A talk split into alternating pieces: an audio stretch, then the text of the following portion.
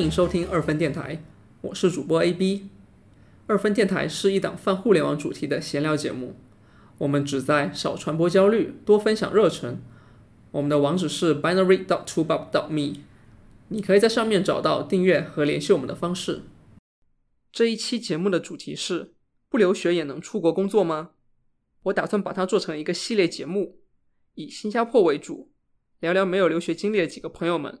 是怎么从国内直接找到国外的工作，以及他们现在的生活如何？想要做这个系列节目的原因是，我们大部分的互联网从业者在上学的时候可能并没有留学的机会，这其中包含了家庭的因素、个人认知的因素、经济的因素等等。当我们踏入社会，有能力为自己做出选择，此时发现自己还是想体验国外的生活和工作环境，却可能因为语言、文化等因素而纠结。留学固然是获得当地工作机会最简单的方式，但对于已经毕业多年的朋友，其实我们还可以尝试不一样的方式。然后我们请到了嘉宾，叫做 Alex。我跟 Alex 呢是前同事的一个关系，我们在刚来新加坡的第一家公司的时候认识的。要不先请 Alex 做一个自我介绍吧。各位听众好，我是 Alex。对我也是，呃，两年前从国内到了新加坡这边，主要也是做工程师，然后可能主要是呃做后端多一些，就这样子。介绍还挺简短的，我来多问几句吧。OK OK，Alex 就是呃，你应该是在一九年几月的时候来的呀？呃，我是从一九年的四月底，大概就刚好是四月二十八号的时候，然后到了新加坡，应该是。之前你有看工作的时候，你为什么就考虑了新加坡这边？其实说到这个开始的话，我其实考虑当时考虑的是一些北美的公司，或者说新西兰。但是后来因为我经常逛那个 Ruby Chat 那个论坛嘛，看到一个招聘帖，是新加坡一家公司。看到照片之后，我想那试一下吧，所以就抱着试一试的态度，然后发了份简历过来。大概隔了几天晚上，他们的 HR 就联系我说想跟我聊一下。啊，聊完之后，然后他们就开始安排这个面试嘛。其实当时也没抱太大希望，就想着试一试看吧。既然把这个整个面试流程走完，然后也面上了嘛，所以当时其实还想了一下要不要过来，因为毕竟我当时在国内的话，其实相对来说生活可能都会比较稳定嘛。比如说有我们的新房子也装修了，车可能也没刚买的时间不长。如果过来的话，就意味着我可能需要把以前那些东西都抛弃掉。其实当然也还好，但问题就是需要一个取舍吧，就相当于是你可能在一个城市打拼了几年，然后你可能突然去北上广这样的城市再重新奋斗。后来之所以决定过来，是因为觉得即便是过来之后呢，比如说要是做不好，或者说觉得没意思，大不了回去呗，所以还是想过来试一下了。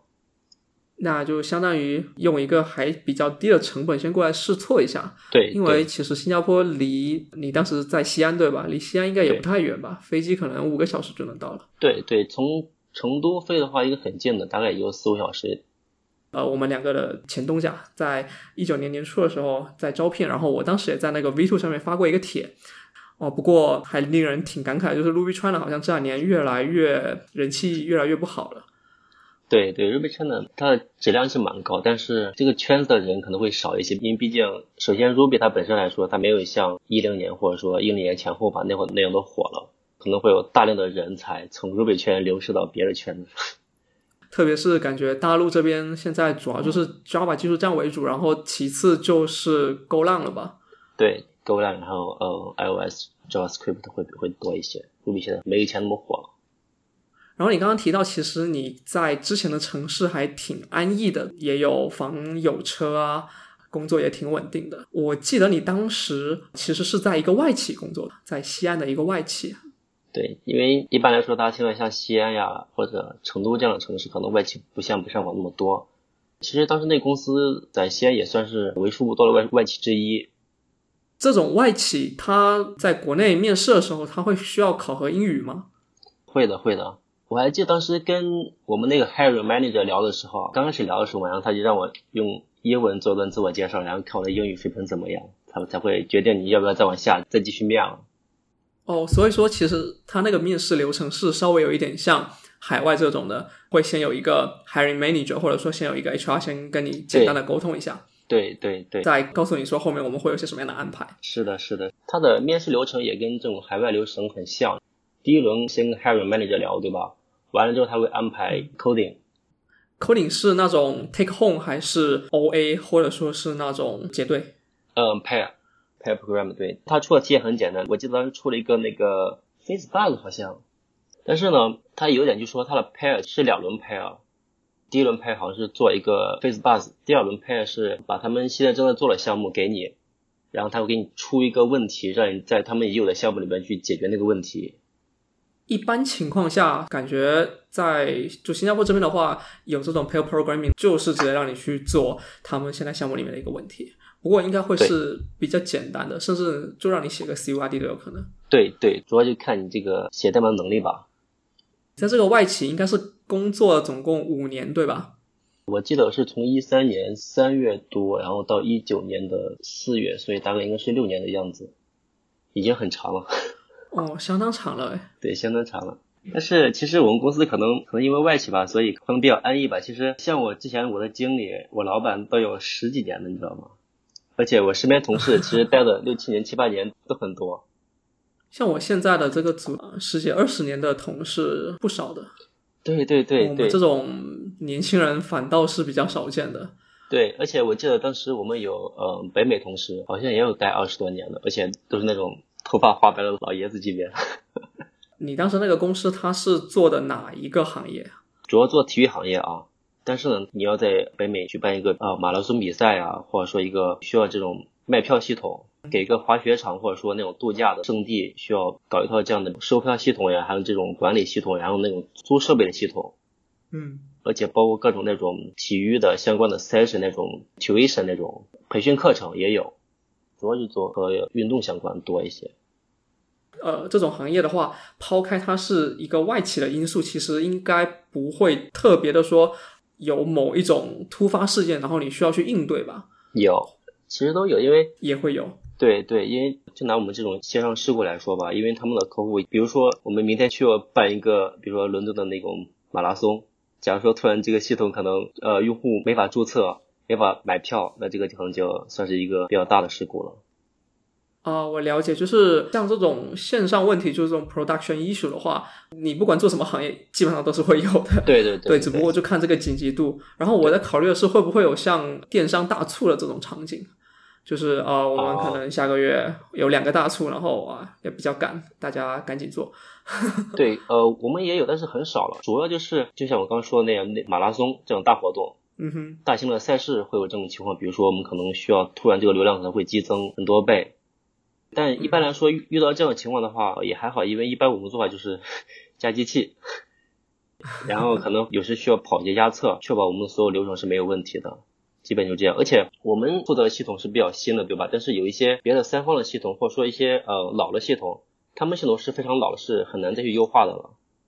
所以唯一能做就是加机器来确保整个流程是没问题。这些产品好多产品都是特别老的产品，就是你光看个界面就觉得啊，这九键那种界面。超级老那种，对，配套布局啊之类的，很老的。唯一能做就是加机器，而且也不能加什么功能，因为做那些功能的人已经不在了，就只能维护了。只能简单的看一下它这个整体的框架是什么样子的，对，入口在哪边，对，保证它可以用。下一个问题就是可能大家也比较关心的问题，在中国大陆的这种外企工作的时候，你怎么样去有意识的提高自己的英语水平？同时呢，你也不落下这些技术竞争力，因为你刚刚也提到说，像在外企工作上会比较安逸一些，除了偶尔出现了一些线上的问题的话，其他时间应该不会有太明显的加班的这种情况。呃，你们在平时这种日常的沟通里面，一般是用英语还是用中文呀？先说语言这个吧，我觉得语言的话，因为外企嘛，然后其实我们平时和嗯北美同事开会，还有 pair programming 全讲是英语，会说的很多了。然后，而且平时内部的沟通邮件也是英语写的。我一般写邮件会尽量的写的清晰一些，或者说会把一些背景啊，事无巨细。对对，会交代细节，这样的话别人理解起来会容易。因为邮件毕竟是一步沟通方式嘛，而且因为是北美嘛，对吧？所以跟我们这边有个时差，需要隔一晚上，所以我们就尽量把邮件写的清晰一点，这样避免假如说他们要没看懂，第二天还要再追一封，那就效率就很低嘛。所以就会就会尽量把邮件写的清晰一些了。哇，就是我很喜欢工作里面能碰到你这样的同事耶，就邮件写的特别特别的清晰。我觉得邮件写的清晰算是一项技能吧，现在的现在这个公司，我发现大家都不怎么写邮件，而且写邮件写的不清晰。其实我觉得这样其实不好了，就是大家太过度依赖于这些即时通讯软件了，而不注重于把一个事情一个一个整篇幅的交代清楚一些。这个东西会不会跟你有去参与一些这种开源社区的活动会相关呢？就比如说呃 Linux 的呃邮件列表，或者 Python、Ruby 的这种邮这个什么，这个是叫邮件列表吗？对对对对。没有 list，我有加入几个列表，但就是浏览一下，看有什么新动态呀，有什么安全问题啊，这样我可以在第一时间得到一个更新。别的话，我好像不怎么在呃邮件里边发什么东西。OK，我觉得还有一种比较好的做法，就是你发一个邮件的时候，你直接附上一个 wiki 就好了。哦，你说是，比如写一个那种呃 Google Doc 那样的东西，对吧？对，或者说是像那个 Confluence。嗯。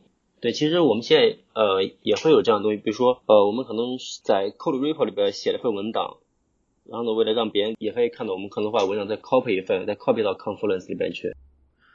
对，Confluence 里面这样会得到一个比较好的沉淀。对于比如说刚加入的新人呢，他们直接去查看这个 Confluence，然后就会知道说我们这边的一些 Code Review 的一些标准啊，对，然后或者说我们平时讨论的一些东西的沉淀。我们这边做事情的一些标准，对这些东西都是比较好的、比较宝贵的一些经验价值，然后也是公司的一部分的财产吧。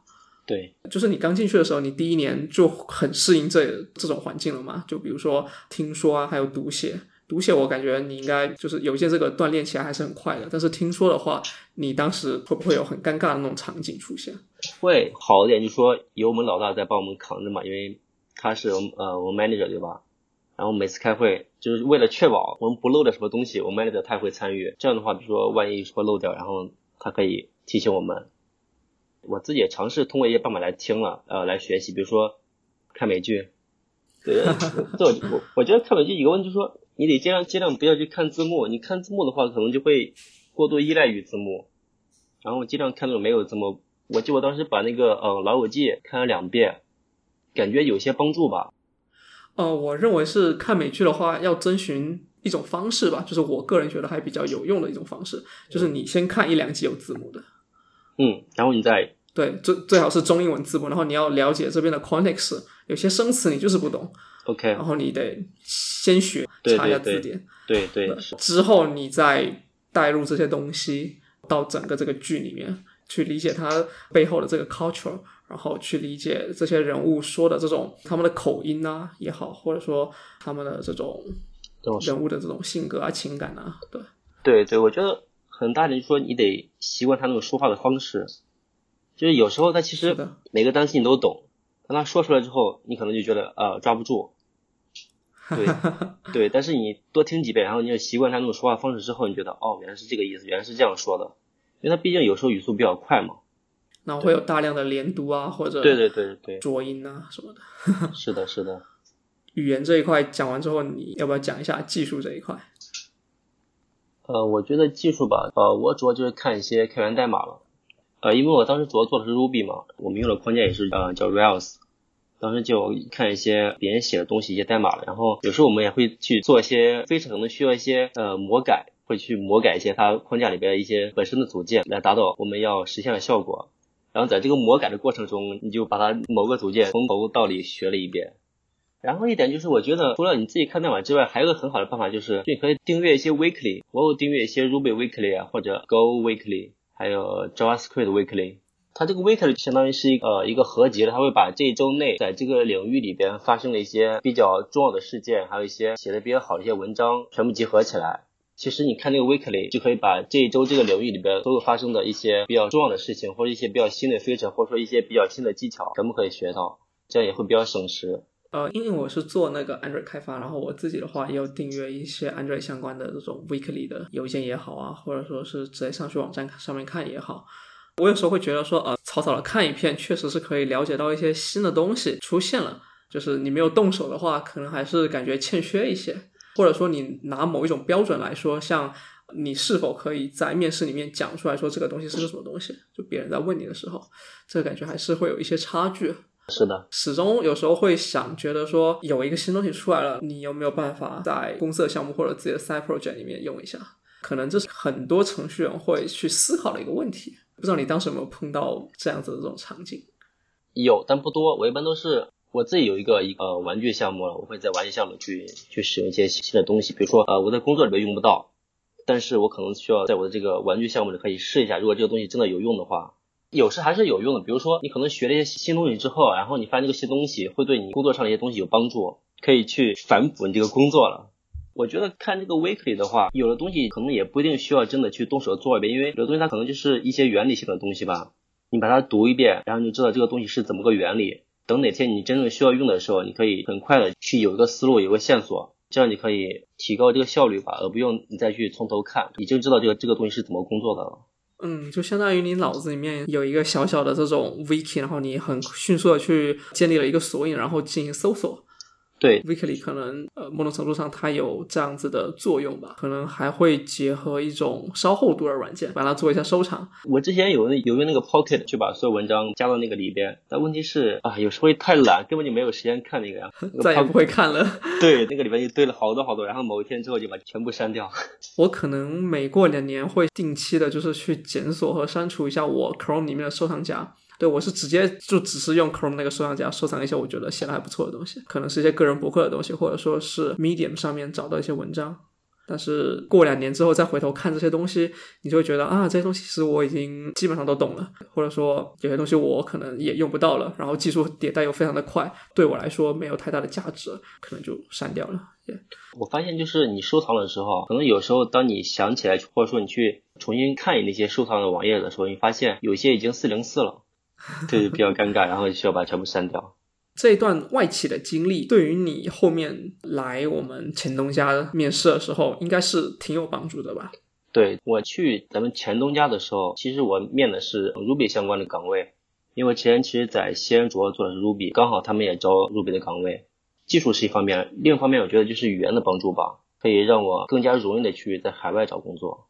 你面试的时候有碰到过什么沟通上面的困难吗？当然有，之前都是和北美沟通。北美的面试的时候，第一个 HR 还好，因为他是加拿大的，好像他还好了。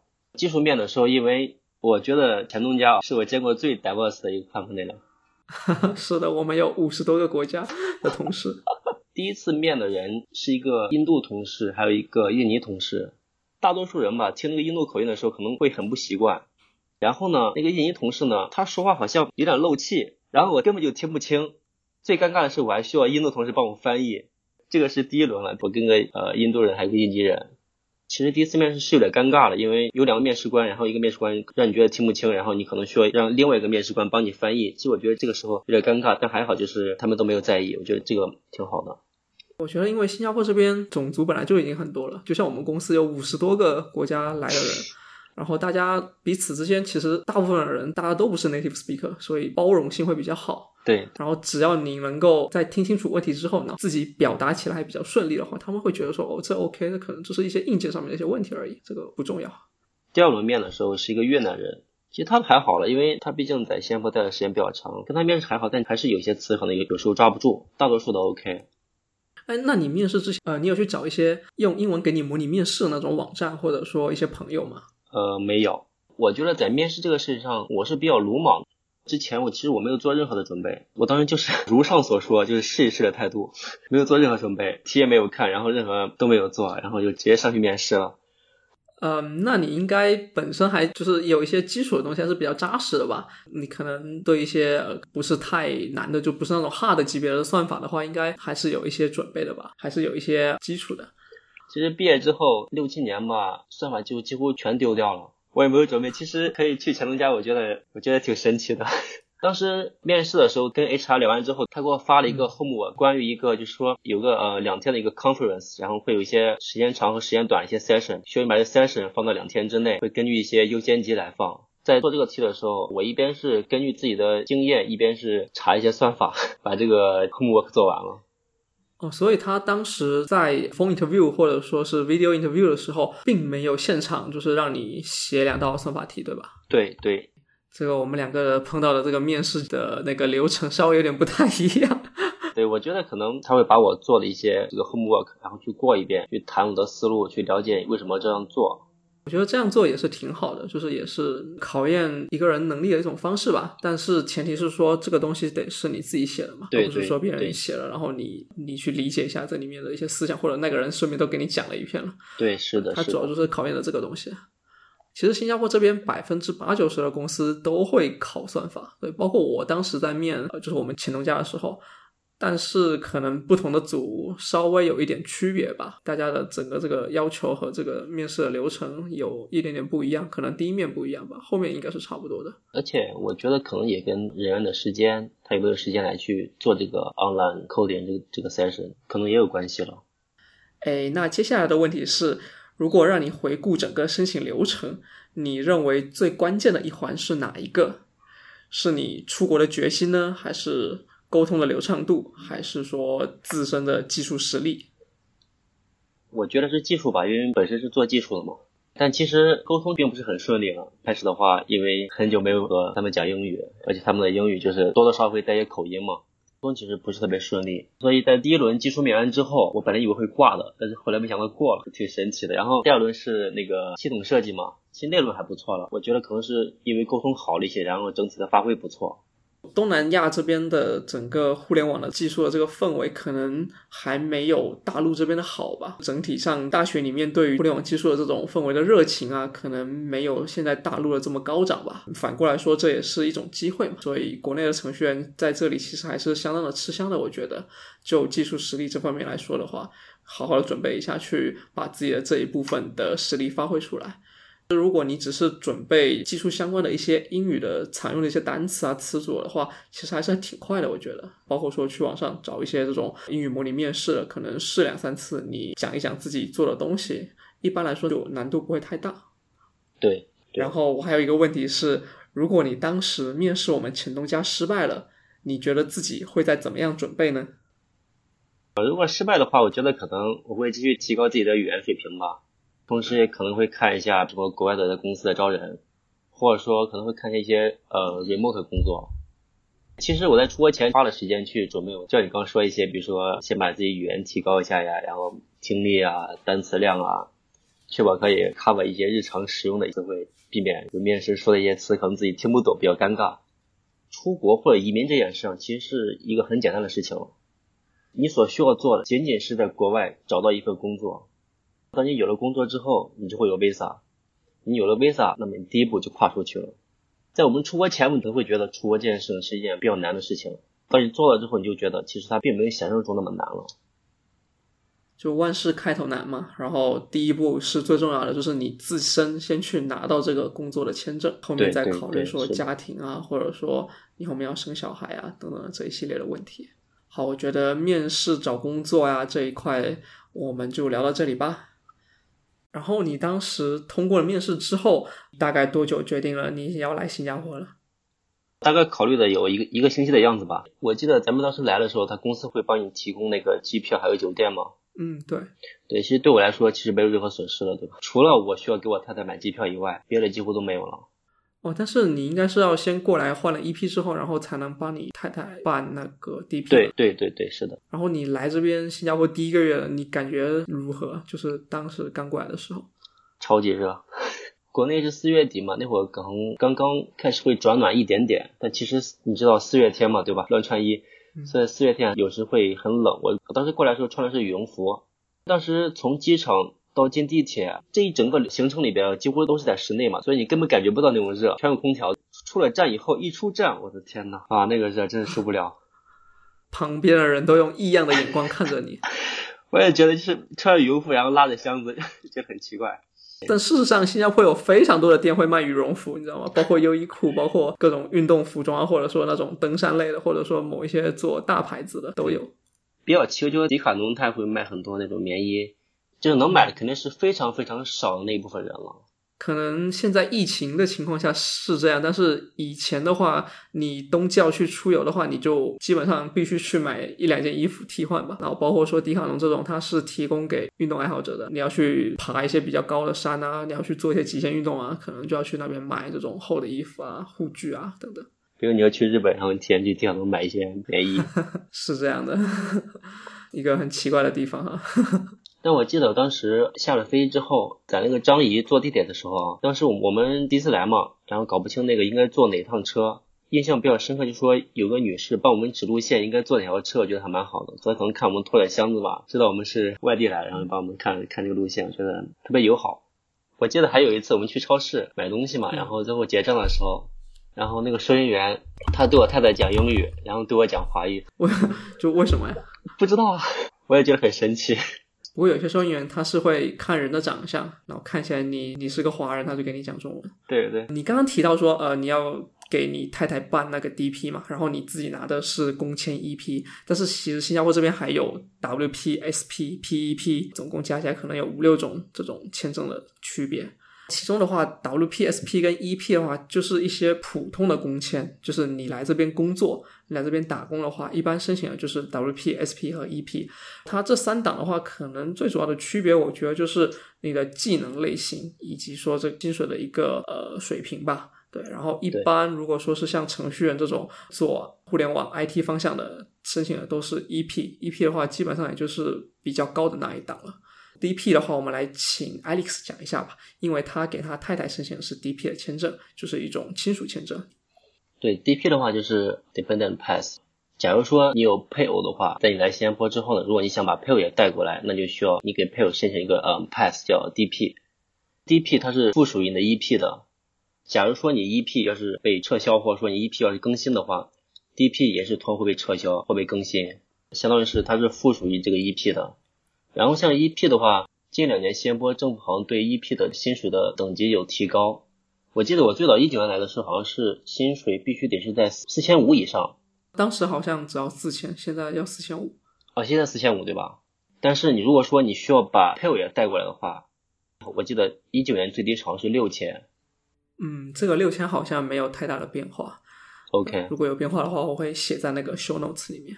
OK，DP 之前是不是可以去工作的呀？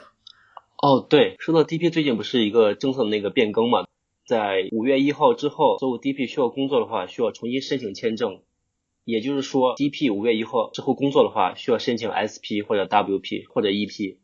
但以前不是这样的，在五月一号之前的话，你如果需要工作的话，DP 是可以直接去工作的，你只需要申请一个 LOC。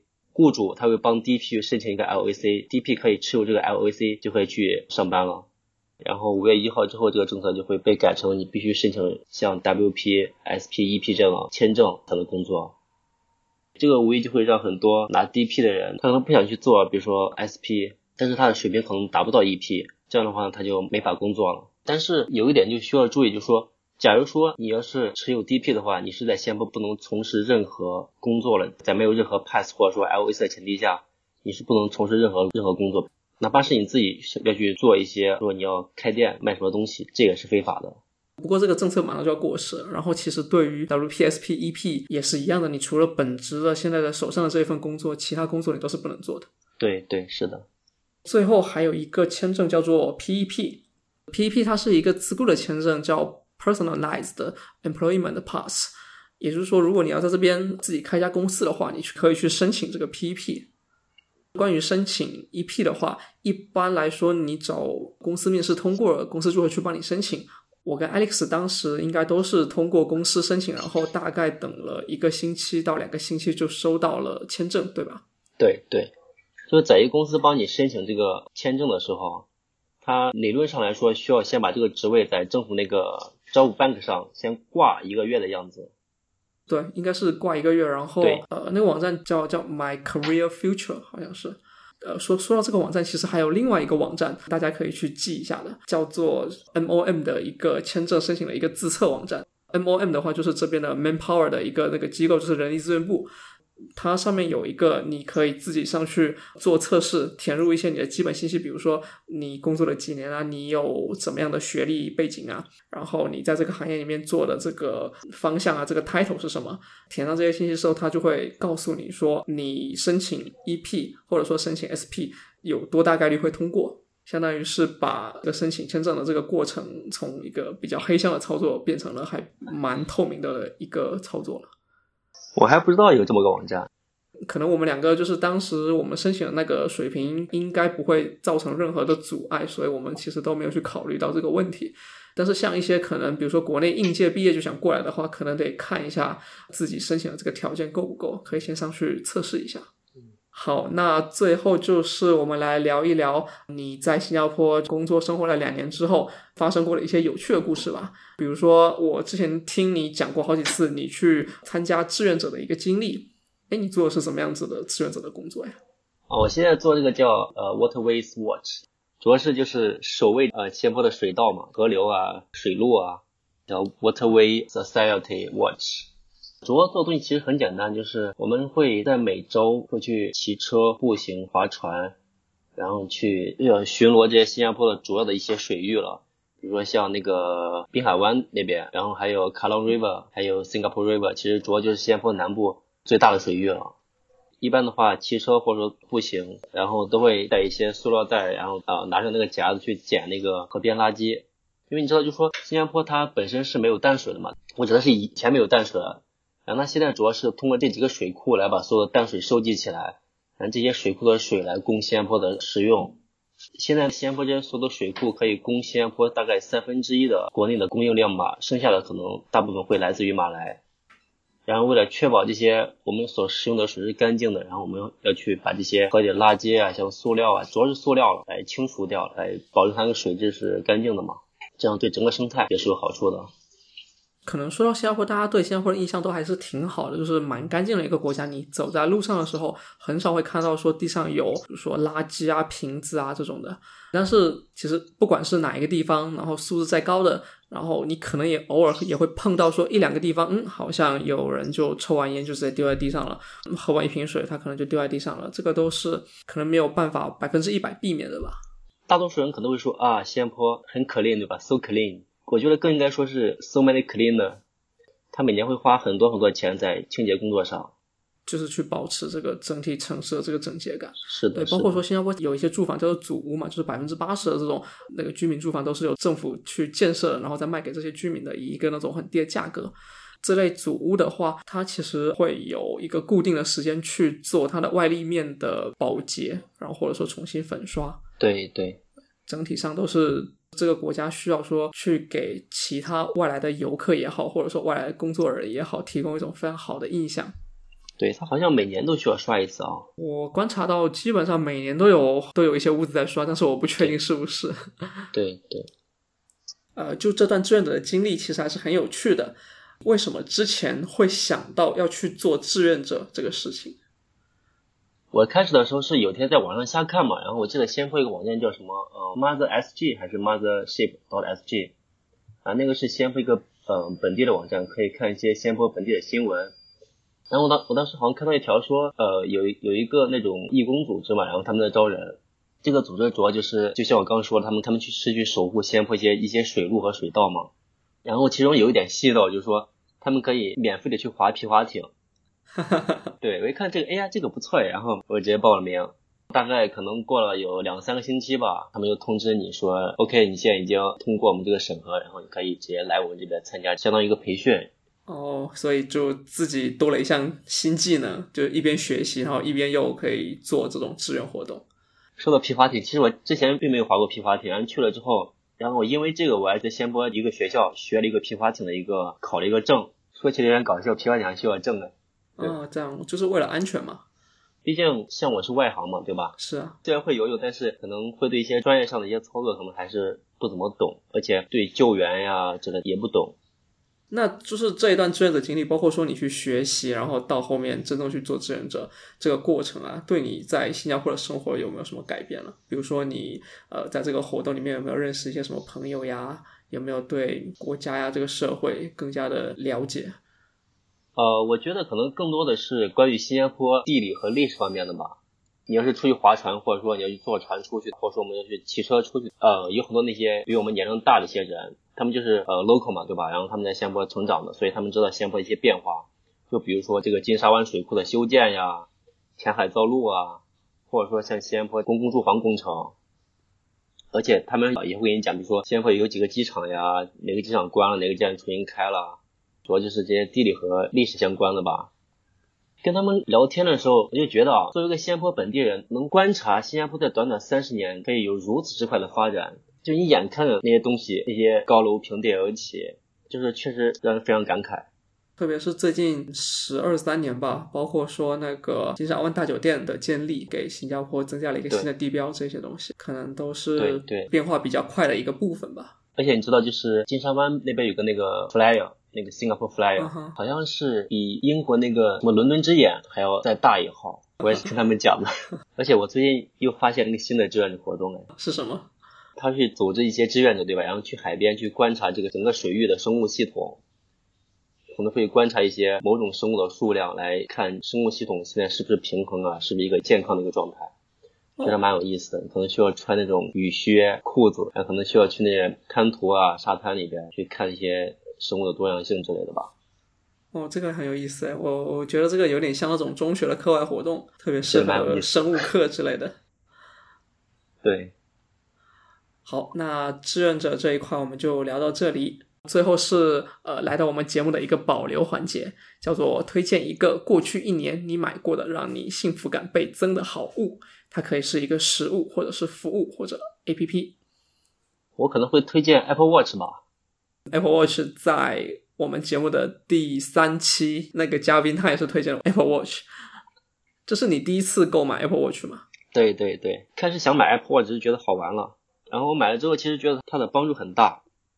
因为我平时可能会运动，但是没有那么大的决心去运动。哎，有有了 Apple Watch 之后呢，你知道它上上上面有个功能可以帮助你去记录你的那个运动消耗量，然后当你达标之后，它给你发一个那个奖牌。